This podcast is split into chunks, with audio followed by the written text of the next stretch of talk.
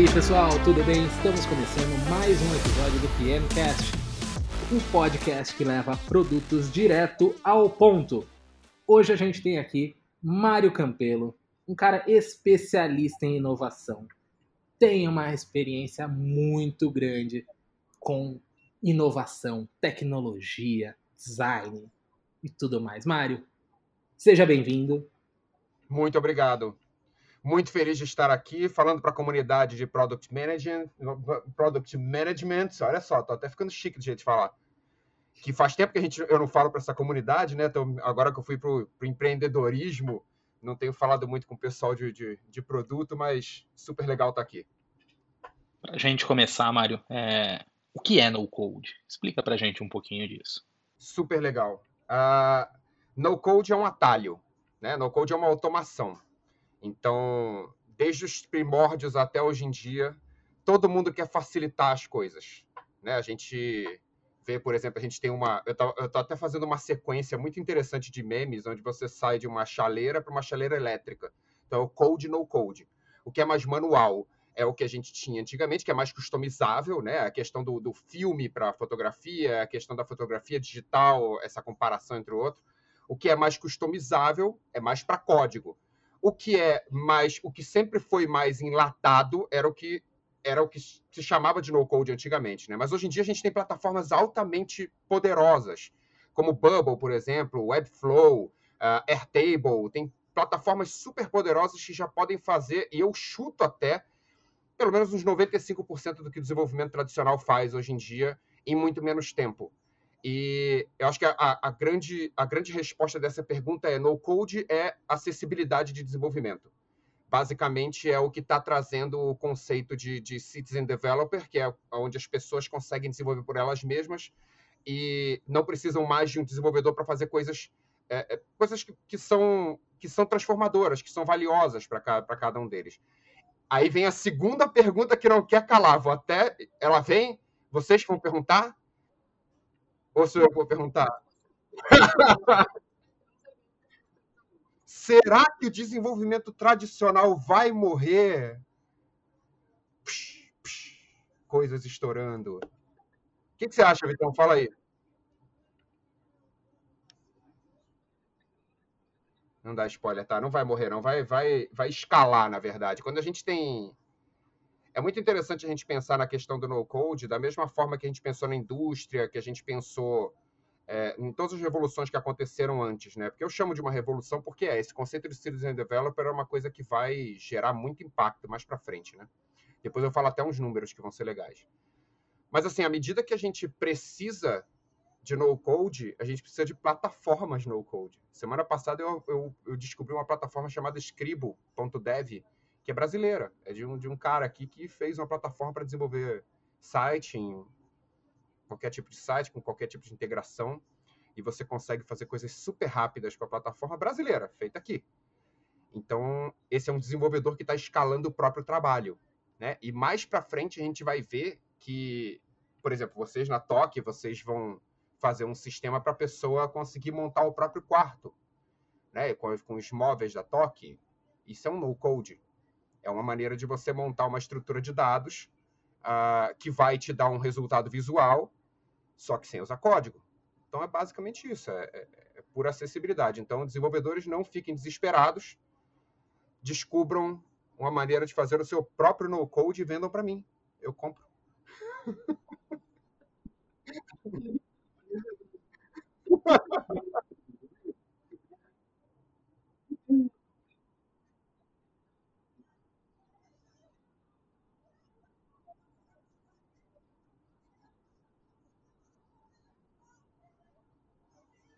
Tá.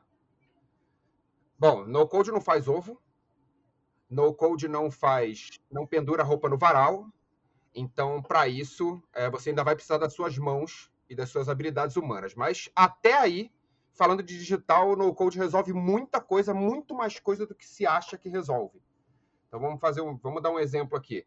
Uh, pessoal, normalmente quando a gente recebe uh, clientes aqui na empresa, eles perguntam assim: mas e aí, e se eu escalar? E se eu, quando eu tiver muitos usuários, o que, que vai acontecer? Eu falo, olha, primeira dica que eu dou é vamos se preocupar com a vitória quando ela vier, né? Eu espero que você tenha esse problema ótimo. Juro aqui, eu, eu torço de coração e eu vou te ajudar da melhor forma possível. Mas vamos se preocupar com isso quando chegar. Mas é uma preocupação que não é muito necessária, porque você tem uma ideia, o próprio Bubble é hospedado na Amazon, tem uma interface super leve. A única coisa que eles falam dentro da, da, da empresa é como deixar as coisas mais leves. Então, a cada dia essa resposta fica mais vasta, né? No Code se aplica tanto para fazer aplicativo, tanto para fazer software, quanto para fazer sistemas de, de operação mesmo, de, de, indústria. O que não aplica? Não aplica a, a, a computação super uh, uh, uh, complexa, assim, de baixo nível que se chama. Não é baixo nível porque é ruim, é baixo nível porque é mais próxima da linguagem de máquina. Então, quando você vai fazer uma API muito complexa, quando você vai ter um acesso de base de dados muito complexo, vai fazer um, um, um machine learning, vai fazer alguma coisa que exige uma, uma um processamento muito complexo, realmente é, ainda não conheço ferramentas no code para fazer isso. Mas de resto, estamos aí. Eu estou começando um negócio novo. Eu sou um empreendedor ali, solo, ou tenho um sócio que também não é técnico e tudo mais. É, eu a gente aprende a fazer no-code nós mesmos ou a gente contrata um desenvolvedor especialista em no-code? Tá, você tem as duas possibilidades, né? Porque aprender no-code, aprender a desenvolver em Bubble, Webflow, usar o Airtable para fazer alguma coisa de base de dados é uma coisa relativamente rápida. Mas você precisa de uma referência. Então é muito mais fácil você aprender a desenvolver algo numa plataforma no-code já tendo tido contato com outras plataformas antes e ter um, tendo uma, uma, uma noção de desenvolvimento do que quando você parte do zero. Então depende muito da pessoa. Eu conheço gente, na verdade, tenho um amigo meu que ele desenvolveu uma plataforma toda é, em código, sozinho, em seis meses. Mas isso é um prodígio. Agora, quando você fala de seis meses no code, realmente você é quase sênior. Porque você passar seis meses usando Bubble, você já sabe fazer muita coisa né? Porque dois dias brincando com Bubble, você já consegue fazer uma interface simples, já consegue fazer um CRUD fácil. Então, então assim, a, a resposta é de qualquer lugar que o no-code venha, ele vai te, te ajudar a ter mais velocidade. E é engraçado a questão da velocidade, né? porque a gente sempre fala do contexto de velocidade versus agilidade. Não é agilidade, Agilidade é coisa de PM. O PM sabe ser ágil, sabe dizer o que, o que é mais importante, o que, como é que você prioriza algo. Velocidade, eu digo, de diminuição do tempo necessário para executar uma tarefa de desenvolvimento, que gera um nível de flexibilidade altíssimo.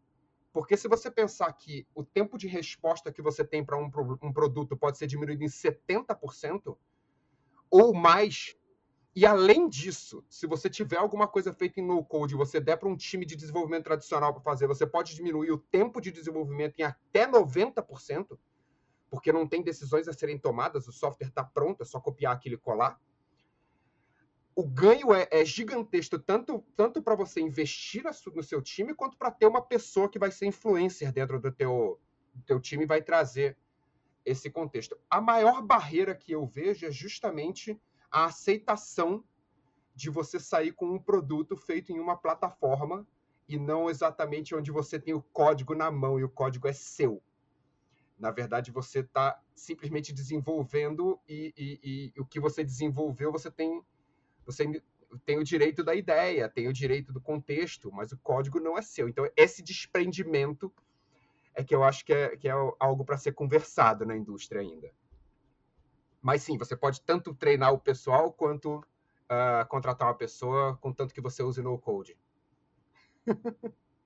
e quando a gente fala em, em no code ali para esse início, né, para a gente tirar uma ideia do papel para fazer um MVP, é, é a, a escolha ideal de repente para o próprio PM tirar a hipótese do papel, ou o PM junto com o designer, né? Você já viu algum caso disso? Tem alguma, algum exemplo para passar para gente que um time aí, é, de repente, sem envolver o desenvolvedor, sem envolver o time técnico, conseguiu soltar um MVP, alguma, alguma coisa nesse sentido? Bom, você está vendo um exemplo aqui na sua frente, né? Vocês estão vendo visualmente e as outras pessoas estão ouvindo. É, eu montei todo o sistema da minha empresa em, em Coda. Né? O Coda é como se fosse um Notion, para quem não conhece. O Notion, o, o Coda é, um, é, um, é um, um documento esperto que tem base de dados dentro.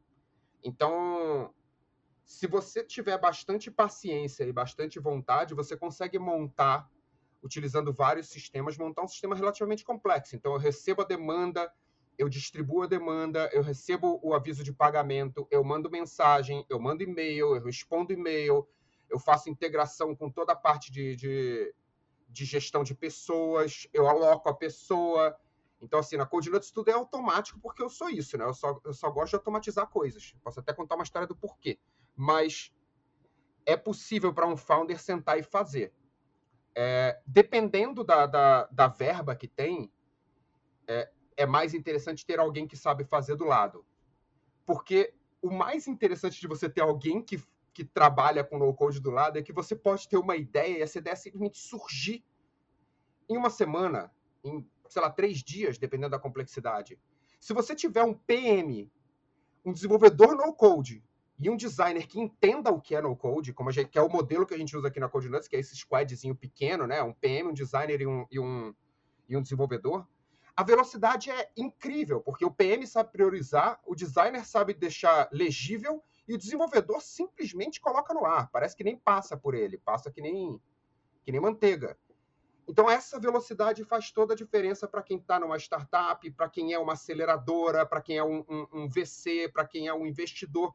Você contratar, você contratar ou você aportar uma startup que tem cabeça no code é uma garantia. É, você tem muito menos incerteza do teu sucesso, porque você consegue validar muito mais rápido. E eu estou falando com pessoas que sabem falar muito bem de validação, né? Muito legal, cara. E você tem algum case aí de insucesso? Tudo parece tão perfeito e tal. Vamos contar o lado B aqui, quando as coisas não dão tão certo assim. Você tem algum caso para contar pra gente? É, não, tem vários cases de insucesso, né? O no-code é uma, é uma cultura que está se desenvolvendo. Então a gente bate com a cabeça o tempo inteiro. Eu tive um cliente que teve que fazer uma integração com a API do cliente, a gente não entendia o que estava acontecendo com a API, ela vinha com, com a mensagem, uma mensagem certa, a gente transformava em mensagem errada, não conseguia fazer o processamento, porque tem uma questão de como que você lida com a integração. A maior complexidade é a integração, né? Sempre é, né? Para qualquer, qualquer área de tecnologia, integração é a parte mais complexa, né? Então a gente bate muito cabeça. É, assim, e, e, falha, falha demais. Mas essa que é a vantagem do você estar tá num ambiente que é, que é, que é rápido, né? Você pode falhar mais vezes e tentar mais vezes. Então, por exemplo, o meu modelo inicial era vender horas na Cold Nuts. Agora não vendo horas, eu boto um profissional no tempo que for necessário, porque precisa ter tempo de experimento e o erro não é algo que o cliente quer pagar por. Só a gente que é de produto que paga por erro, né? A gente quer que as pessoas errem. Se não errar, é porque não está fazendo, né? Mas o cliente não quer pagar por isso. Então, eu estou liberando o profissional para trabalhar o tempo que for, porque é importante errar. E a gente pode errar, tem essa flexibilidade. Então, tem muito caso de, de erro. Tem caso de, de. Nossa, meu Deus do céu, quando você fala de analytics, tudo trocado, porque não é feito nativo. Então, você precisa fazer todos os tagueamentos lá dentro do jeito que que dá para fazer. Se você usa Bubble, o SEO é ruim. Mas se você usa o Webflow, a parte de processamento de dados já é ruim. Mas o Webflow é SEO maravilhoso. O Bubble tem um processamento de dados incrível. Então você tem que ter noção das ferramentas que você está usando para não bater com a cara na parede. Se você usar a ferramenta errada, não tiver alguém que te dê um guia, é muito provável que num certo nível do seu desenvolvimento você perceba que você tem que voltar tudo. Aí você não ganhou mais velocidade, você perdeu. Então, essa que é a grande questão. Cada ferramenta tem o seu objetivo. E quando você fala de desenvolvimento tradicional, você pode pegar uma linguagem e fazer tudo. Ou não, né? Não. e, e, cara, você falou um pouco ali sobre escalar, né? É, até onde dá para escalar uma aplicação no code? Até onde eu consigo chegar nesse mundo de no code? Eu conseguiria ter qualquer tipo de aplicação em no code de qualquer escala? Ou chega um momento que eu vou ter que fatalmente partir para um, um código ali? É, eu, eu, eu sou da opinião seguinte: eu, eu cheguei a ver algumas startups, inclusive tem um amigo meu trabalhando na startup de evento que tem um fluxo de usuários gigantesco. E eles já estão começando a ter problema com, com o Bubble. Apesar de que o pessoal do Bubble botou no servidor específico, já tentaram acelerar o processo, mas está dando problema porque a escala é gigante. O que eu vejo é o seguinte: é, inevitavelmente, se você tivesse feito com código, você faria um V2. Qualquer sistema que chegue numa escala maior vai precisar de um V2. Vai precisar de uma refatoração, você vai ter que rever todos os processos, vai aprovar o que está rodando, vai desaprovar o que está rodando. No final das contas, tudo é McDonald's. Você faz um cardápio gigante, mas você quer vender só o hambúrguer, o, o, o, a batata e a coca, que é o que tem valor. Então, inevitavelmente, você vai sair para código em alguma hora, porque você precisa de velocidade, você precisa criar um, um, aplicativo nativo, seja o que for. Mas é a mesma coisa que você faria se você tivesse começado com código. É basicamente a mesma coisa. Então, vamos imaginar que um V2 ou um V3 já merecem é, um investimento em código. Mas aí também você já tem dinheiro, né? Quando eu falo pro dono da startup que ele fala, pô, mas e quando eu tiver que sair pro código que eu faço? Ah, quando você for sair pro código, você pega o dinheiro que você já ganhou, contrata um time de desenvolvimento e vai pro código e cria uma outra startup, cara. Tem uma galera de, de, de, de no-code aqui pronta para fazer a sua próxima ideia. Então eu vejo o no-code muito ativo na parte de inovação, na validação, mas uma validação um pouco mais parruda do que o MVP. Vamos imaginar como uma versão é, 1.5, assim do, do, do, do produto, onde você já tem alguma coisa sólida, mas você consegue andar um pouco mais do que no conceito de MVP e, pelo amor de Deus, abandonar o WordPress, né, para fazer bem para todo mundo. Muito legal. E, e aí, cara, é, como é que funciona, né, para a escolha das ferramentas? Tem alguma etapa prévia do desenvolvimento em que é, são analisadas as ferramentas? Como é que é esse trabalho de escolher qual ferramenta no code ou quais ferramentas a gente vai usar durante um desenvolvimento de um, de um produto, de, de um projeto, enfim? Ah, essa pergunta é excelente, porque ela é basicamente a, a minha função dentro da empresa, né? E a função de quem é mais é, mergulhado nesse mundo, né? Então, o meu trabalho é sempre ficar procurando novas ferramentas e entendendo a capacidade de cada uma delas. Uh, é muito importante você ter variedade quando você vai lidar com, com vamos imaginar que no code é como se fosse uma. uma você tem que ser um chefe de, de, de, de, tecnologia. Você tem que ter noção de todos os seus ingredientes, ter noção do impacto dos ingredientes, da capacidade de cada um deles. Para você não, não, não sugerir um ingrediente que não tem nada a ver com aquela comida que você está fazendo. É basicamente a mesma coisa, é uma curadoria. Então, é necessário ter conhecimento sobre o que está saindo, você está atualizado sobre novas ferramentas, para você entender como é que você oferece. Então, vou dar um exemplo disso, tá? Se você fizer qualquer aplicação para a Europa, Estados Unidos ou qualquer lugar do mundo que fale de dados de saúde, você precisa de uma coisa chamada HIPAA Compliant, que é uma documentação, um tipo de, de, de, de, de validação de dados. O Bubble não faz isso. O Bubble não é HIPAA compliant. E eles não têm como fazer isso agora. Mas você pode usar Backendless, que é uma, uma, uma aplicação para back-end que integra diretamente com o Bubble e que é HIPAA compliant. Então, no caso do cliente falar, olha, ah, eu preciso do, do sei lá, da necessidade de falar, olha, eu preciso de, de um site com dados de saúde mundo, é, mas eu quero super rápido, eu preciso fazer uma, uma, uma validação, você já sabe, ó, é Bubble com backendless vai funcionar. Então, se você não tem essas cartas na mão, é, eu acho que é, é aí que está. É interessante essa sua pergunta, porque acho que é aí que está o pulo do gato. Não é o no-code em si, mas é qual. O qual é que é interessante. Como que você seleciona uma boa ferramenta para resolver aquilo, porque se você pensar num Airtable, não sei quanto vocês conhecem de, de, de Airtable, mas o Airtable é um, é um database as a service. É um conceito novo. Então, é um Excel que funciona como, como base de dados. Ele atende 90% das operações de qualquer empresa. É, é, né? Você consegue, consegue montar uma estrutura gigante dentro dele. Mas também consegue fazer em outros lugares. Então, essa decisão fica muito mais para o lado de quem está te fornecendo o desenvolvimento. Então, a complexidade existe em todos os cantos. Né? No code não é no work. Boa.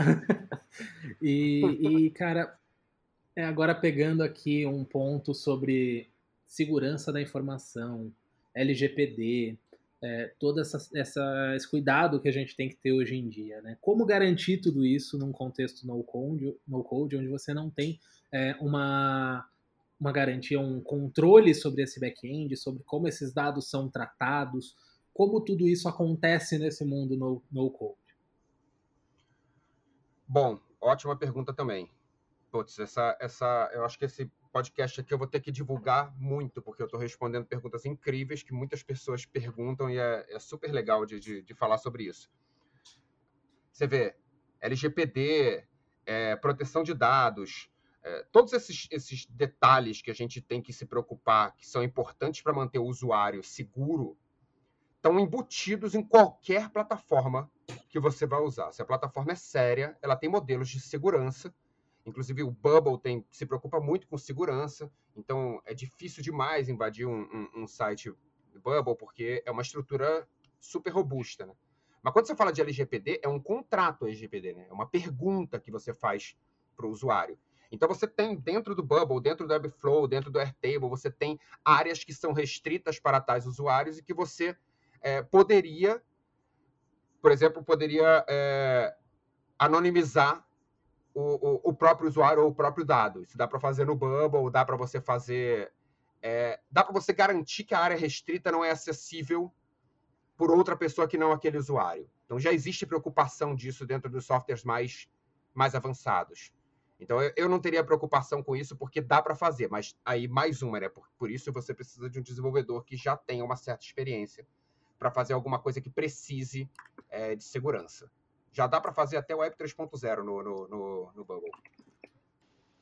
Legal, e uma coisa que sempre surge de dúvida, principalmente para mim, quando a gente fala em no-code, é como funciona a manutenção de uma aplicação no-code, como que ela é semelhante, como que ela é diferente da manutenção de uma aplicação tradicional, com código e tudo mais que a gente já conhece no dia a dia.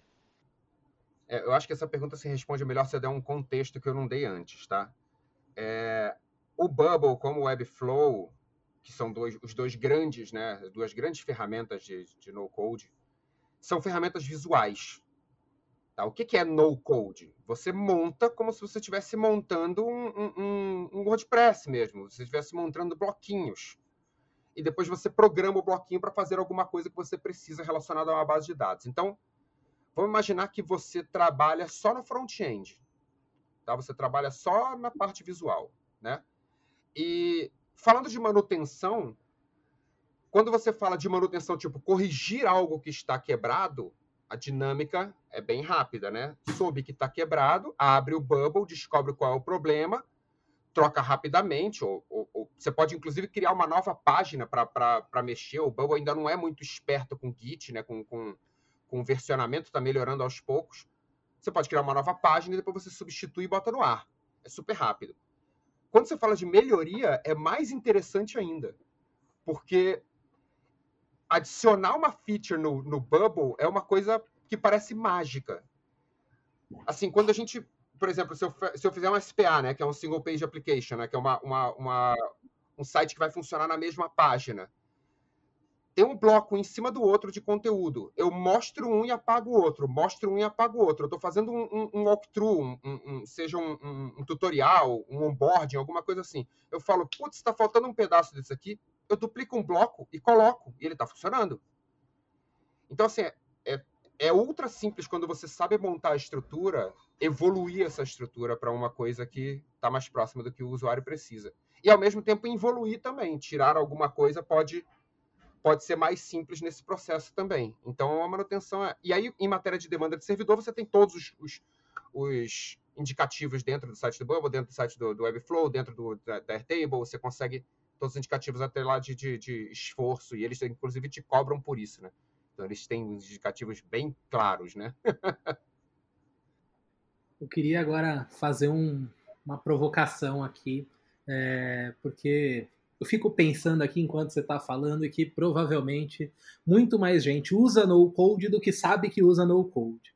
É, e a minha provocação é, quando eu uso um formulário para tá gerar lead numa HubSpot, quando você RD, usa, quando você é, quando eu uso uma plataforma é, de e-commerce de mercado, template de título no, no, no Word, plataforma do mercado. Tá eu estou usando uma plataforma. você modificou code. o template do seu documento sem precisar botar um código dizendo que é aquilo. Qualquer lugar onde você consiga, bom, um dia alguém chegou na Xerox, viu um mouse, descobriu interface e a partir dali a busca foi constante pelo no-code.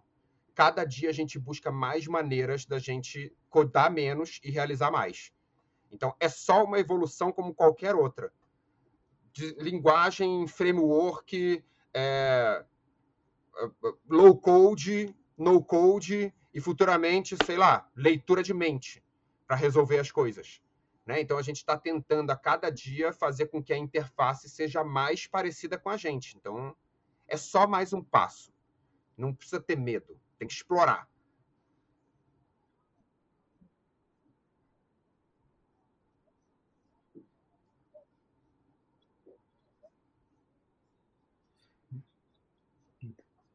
Então aqui a gente está falando basicamente que muitas das coisas que a gente usa no nosso dia a dia de produto, é, de tecnologia, acaba sendo ferramentas no code e que a gente só não dá esse nome para elas muitas vezes. Então quando a gente usa o Notion, quando a gente faz uma, uma landing page em qualquer ferramenta que seja, é, até quando a gente usa um Google Analytics, talvez, é, a gente está usando uma ferramenta que alguém codou para a gente usar.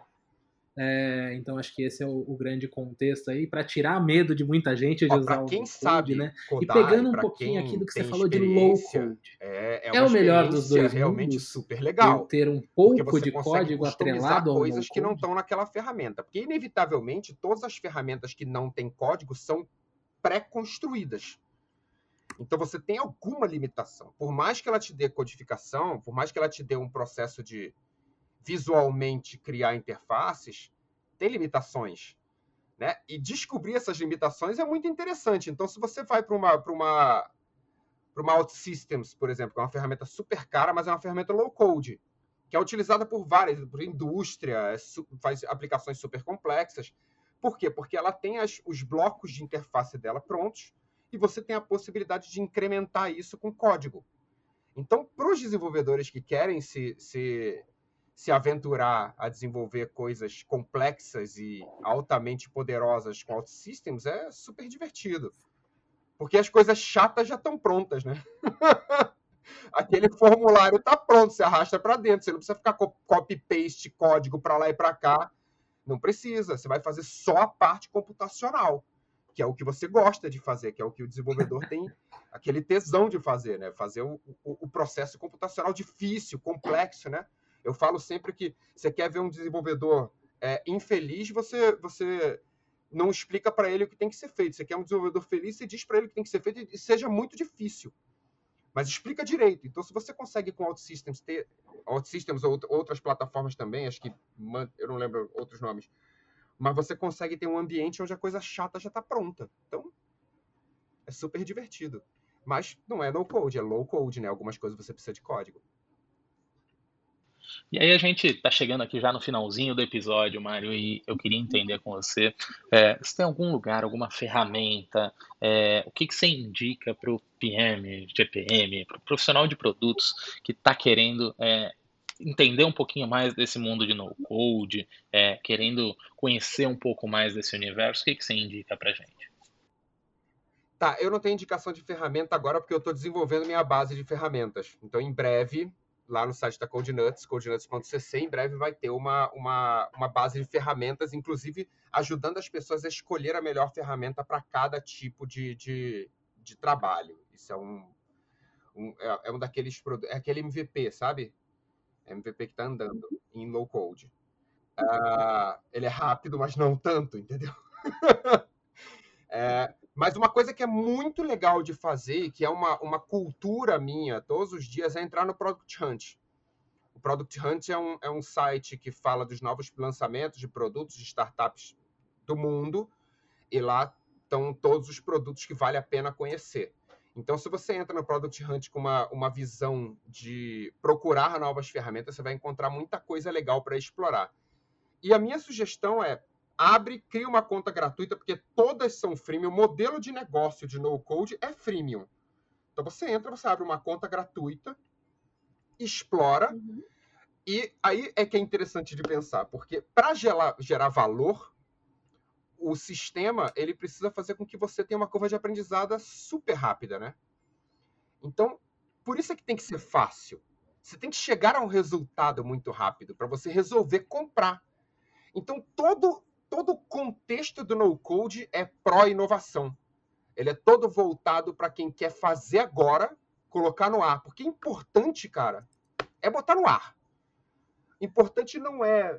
Todo mundo sabe aqui, quem está ouvindo PM, PO, todo mundo de produto sabe que importante não é ter o melhor requerimento, não é ter a melhor ideia, não é ter a melhor documentação. Importante é botar no ar o mais rápido possível e começar a testar com o usuário. Então, a minha crença e a minha luta aqui é que o Discovery seja live.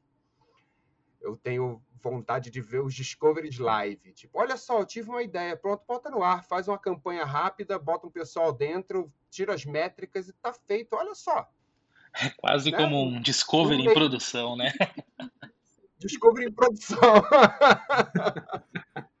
Excelente, dá para fazer aí, ó. Tá aí um, um Continuous Discovery in Production. E, e aí, Mário, é, queria te convidar aqui agora para falar um pouquinho sobre a Code Nuts, faz, falar como que você consegue ajudar aí, principalmente os empreendedores, né, a galera que tem uma ideia é, e quer tirar do papel com no code, é, para a gente fechar esse episódio aqui agora, com um pouquinho de jabá, é claro, é, do que a Code Nuts faz, com esse propósito super é, super nobre de, cara, vamos simplificar o processo de discovery, vamos deixar as pessoas testarem as ideias com o menor esforço possível. Super legal. Então eu vou, vou explicar um pouquinho do que a gente faz, tá? A Code Nuts ela é uma central de desenvolvedores no code. Então a gente tem acesso aos melhores cursos de Bubble, Webflow, uh, Airtable, gente daqui, gente de fora. E esses cursos mandam os profissionais para a gente depois de formados e a gente direciona esse pessoal para oportunidades de trabalho. O que, que são essas oportunidades de trabalho? Empresas super espertas que querem testar rápido, que querem ter um produto no ar rapidamente. A gente tem muito foco em falar com VC, falar com aceleradoras, que são empresas que ajudam as startups a, a, a se colocarem no mercado e a gente ajuda colocando um desenvolvedor dentro do mesmo ambiente. A gente traz um desenvolvedor, um PM um designer, coloca junto com essa empresa, traz uma, uma metodologia que a gente já tem, tem três anos de metodologia aí é, é, nas costas, a gente ajuda o, o empreendedor, ou seja, quem for, a gerar um backlog coerente, criar um roadmap coerente, porque é super importante a gente ter alguma visão do que tem que ser feito, né? quais são os objetivos que a gente tem. Como a gente vai fazer, quais são as telas e tal, isso é pouco importante, isso vai acontecer durante o processo, mas a gente ajuda o empreendedor a ter clareza de realização e clareza de objetivo. Isso é super importante. Quanto mais claro é o objetivo que o empreendedor tem e quanto mais claro é o problema que ele está resolvendo, mais rápido a gente consegue botar alguma coisa no ar para testar, porque a gente tem métrica e tem hipótese. Está aí o meu lado produteiro falando na empresa, né? Então a CodeNuts ajuda de um jeito super simples. Você entra no site codenuts.cc, você faz um, você manda um briefing para a gente. A gente vai entrar em contato com você, vai trocar uma ideia sobre o seu, sobre o seu projeto, o seu produto. Vamos entender qual o nível que você precisa de, de, de, de, de profissionais, até pode pegar um profissional pleno, um profissional sênior, precisa de um PM, precisa de um, de um designer, já tem uma estrutura. A gente analisa o cenário da empresa oferece um plano, são três planos que nós temos, tem um plano, um plano básico, um Pro e um avançado, que vai a partir de 6.900 por mês, e você recebe esse time, paga pela sua mensalidade, e o time trabalha para você da maneira que você achar melhor. Tendo um PM do lado, então a vida fica super boa, né? Porque aí você tem quem sabe traduzir a sua ideia em itens é, acionáveis, né? Itens de ação. E eu sempre sugiro, então, no nosso segundo plano, que é o plano Pro, você já ganha 8 horas de um PM uh, ah, no mês. Pra, não é, bem, é, bem, é mais um PO com uma cabeça de PM, porque ajuda no negócio, né? Então vai ajudar a fazer um roadmap coerente, vai ajudar a traduzir as ideias num, num, num, num formato que o desenvolvedor consegue trabalhar com tranquilidade. Então, gente, codenuts.cc, entra lá, chama, tem desenvolvedor esperando todos vocês lá. venham, venham. Muito bom. Agora sim a gente está chegando no final. Mário, brigadão pelo papo. Foi muito legal poder desmistificar esse no-code, fazer a gente refletir sobre como ele já faz parte do nosso dia a dia, de quase todo mundo que trabalha com produto, tecnologia, né? E para você que está ouvindo, siga o PMCast nas redes sociais, na sua plataforma de podcast favorita. Logo, logo a gente tem mais episódios aí com temas interessantes para todo mundo. Valeu! Eu que agradeço, foi super legal. Chamem sempre, se vocês quiserem fazer debates, conversas sobre o assunto, estou sempre dentro. Obrigado pelo convite.